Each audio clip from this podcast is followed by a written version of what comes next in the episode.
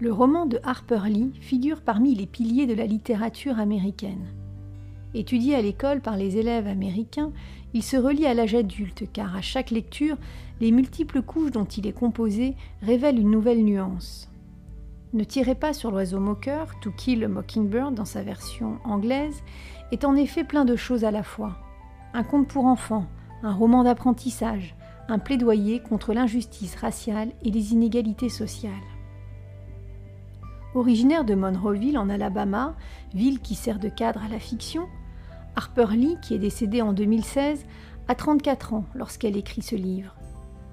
Publié en 1960 dans une Amérique qui, malgré les luttes pour l'égalité des droits, n'en a pas fini avec la ségrégation, en particulier dans les États du Sud où les lois Jim Crow sont toujours en vigueur, il a été couronné par le prestigieux prix Pulitzer en 1961 et a été adapté au cinéma en 1962 dans le film Du silence et des ombres pour la version française avec Gregory Peck dans le rôle d'Atticus Finch, ce qui a valu à l'acteur un Oscar.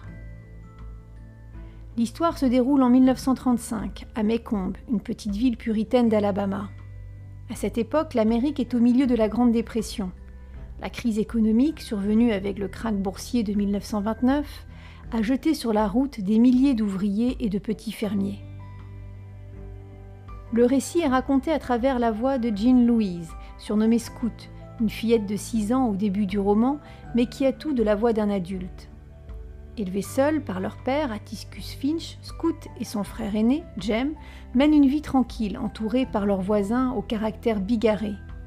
Miss Maudie, une veuve qui vit de l'autre côté de la rue et est réputée pour ses talents de pâtissière, Miss Stéphanie, qui fait circuler les derniers potins, Miss Rachel, la tante de Dill, le meilleur ami de Jem et de Scout, Mrs. Dubose, une vieille femme acariâtre et raciste à qui Jem devra faire la lecture comme punition pour avoir saccagé ses camélias.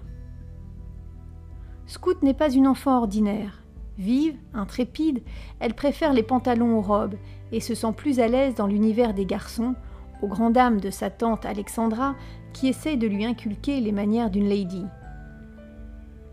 Scout observe et questionne le monde des adultes avec une pertinence et une candeur que lui permet son statut d'enfant.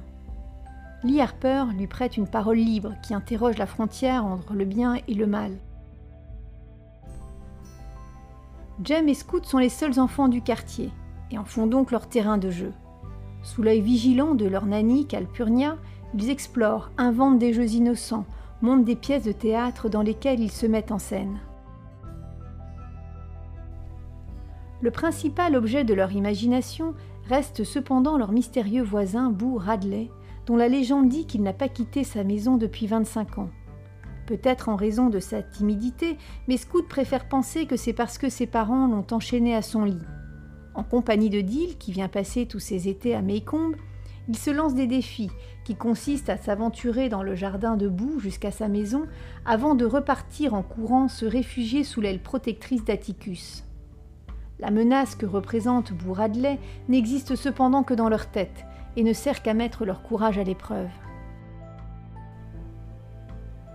Avec une écriture pleine d'humour et d'affection, Harper Lee évoque l'innocence de l'enfance, avec des images qui rappellent les aventures de Culberry Finn de Mark Twain.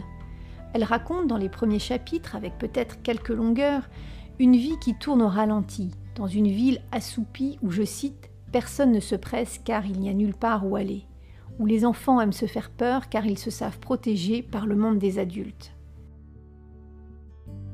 La confrontation avec le vrai danger survient lorsqu'Atticus, avocat de métier, accepte la défense de Tom Robinson, un homme noir accusé du viol d'une jeune fille blanche, Mayela Ewell, L'Amérique suprémaciste sort alors de sa torpeur et se retrouve sur les premiers bancs du tribunal lors du procès qui met toute la ville en effervescence. L'audience criminelle constitue le point de tension du roman. Dans l'arène judiciaire s'affrontent les deux visages de l'Amérique, incarnés par Mayela Ewell et son père Bob d'un côté, et Tom Robinson et Atticus Finch de l'autre. À la manière d'un combat manichéen entre le bien et le mal.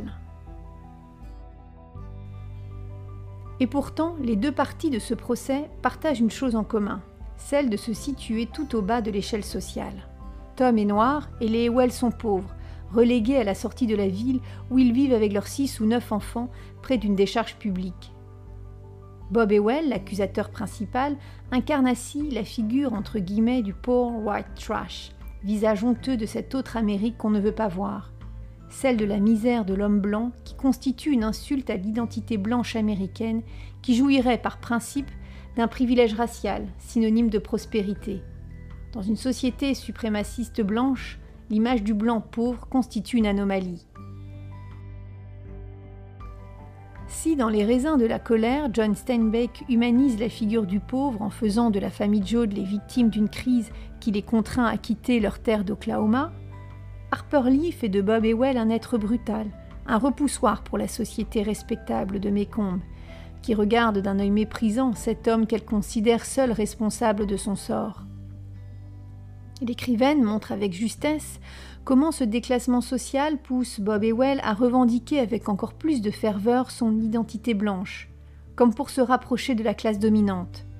Comment sa marginalisation conduit à une crispation identitaire et à un racisme exacerbé, comme pour se démarquer de l'homme noir avec qui il n'a dans son esprit rien à voir et s'assurer que celui-ci reste à sa place en bas de l'échelle sociale. Néanmoins, si Mayela Evel est une victime de la pauvreté et de l'ignorance, elle possède le privilège d'être blanche, et ce seul privilège lui confère le droit de porter de fausses accusations contre un homme noir.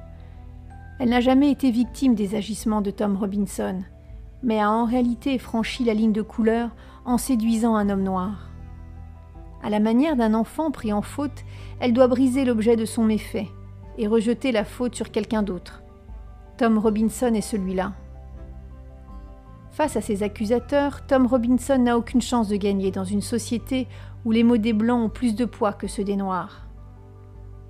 Si Atticus Finch est lucide sur la société de Mécombe, il croit encore en la vertu cardinale de la justice, en l'égalité de tous devant elle. Homme intègre qui veut vivre en conformité avec ses valeurs morales, il incarne la figure du héros en ce qu'il s'oppose à sa propre communauté pour la défense du plus faible. Le personnage est à cet égard aussi le reflet d'une société très imprégnée des valeurs chrétiennes. Atticus Finch est celui qui ouvre la voie. En dénonçant le racisme de ses pairs, il rompt avec la solidarité censée unir les blancs suprémacistes du Sud. Impassible face aux critiques dont il est l'objet, il est une force tranquille qui accepte juste les gens comme ils sont. Humaniste et idéaliste, Atticus Finch est aussi un personnage qui nous laisse confus lorsqu'on découvre les limites de sa conscience. Progressiste, certes, mais pas nécessairement réformiste. Le verdict de culpabilité n'ébranle pas en apparence son impassibilité. Fatalisme ou lucidité? Les questionnements sur la réforme d'un système judiciaire inégalitaire, en particulier l'impartialité du jury uniquement composé de fermiers blancs, puisque les femmes et les noirs en sont exclus, ne vont pas plus loin que sa discussion avec son fils Jem. Plutôt qu'un portrait en noir et blanc, Harper Lee a préféré montrer une société en nuances, une société en mouvement qui prend progressivement conscience des inégalités et du travail à accomplir, chacun à son niveau. À l'image de Walter Cunningham, qui après avoir pris la tête du groupe d'hommes venus lyncher Tom Robinson la veille du procès, va voter en faveur de son innocence comme juré lors du procès à l'image du juge Taylor, qui, sous une désinvolture apparente, a en réalité assigné Atticus à la défense de Tom Robinson parce qu'il le savait seul capable de relever le défi. Harper Lee touche du doigt l'ambiguïté de la nature humaine, la complexité et la lenteur du processus de transformation d'une société qui s'est construite sur l'esclavage et la ségrégation. Ces légères avancées entre guillemets ne sont en tout cas pas perceptibles par Jem et Scout, qui découvrent de plein fouet l'injustice d'une société suprémaciste. L'issue du procès marque pour eux la fin de l'innocence, en particulier pour Jem, qui voit sa confiance dans la justice des adultes et l'admiration pour son père broyée. Scout et Jem découvrent la duplicité de la société de Mécombe, ainsi que la hiérarchisation sociale et raciale de l'Amérique. La violence systémique de cette société rend encore plus impérieux de préserver l'innocence dont l'oiseau moqueur du titre est l'allégorie. Et c'est un péché de tuer l'oiseau moqueur, qui ne présente aucun danger, qui ne fait juste que chanter. Une allusion ici au personnage de Tom Robinson et de Boo Radley, dont le péché a été d'aider les autres. La puissance du message d'Harper Lee demeure intacte encore aujourd'hui, dans une Amérique divisée. Une moralité peut être simpliste, se battre pour ce qui est juste, défendre les plus faibles, mais qui nous rappelle que certaines vérités doivent être encore répétées. Les velléités de certains parents de bannir l'ouvrage d'Harper Lee des programmes scolaires en raison d'un vocabulaire inapproprié, usage des mots nigger ou negroes dans le livre, semblent oublier qu'au-delà de sa valeur littéraire, Ne tirez pas sur l'oiseau moqueur est un témoignage sur la société de son époque, qui permet d'apprécier le chemin parcouru et celui qui reste à faire. Pour la petite histoire, la ville de Monroeville, Mécombe dans le livre, a élu son premier maire noir en 2020.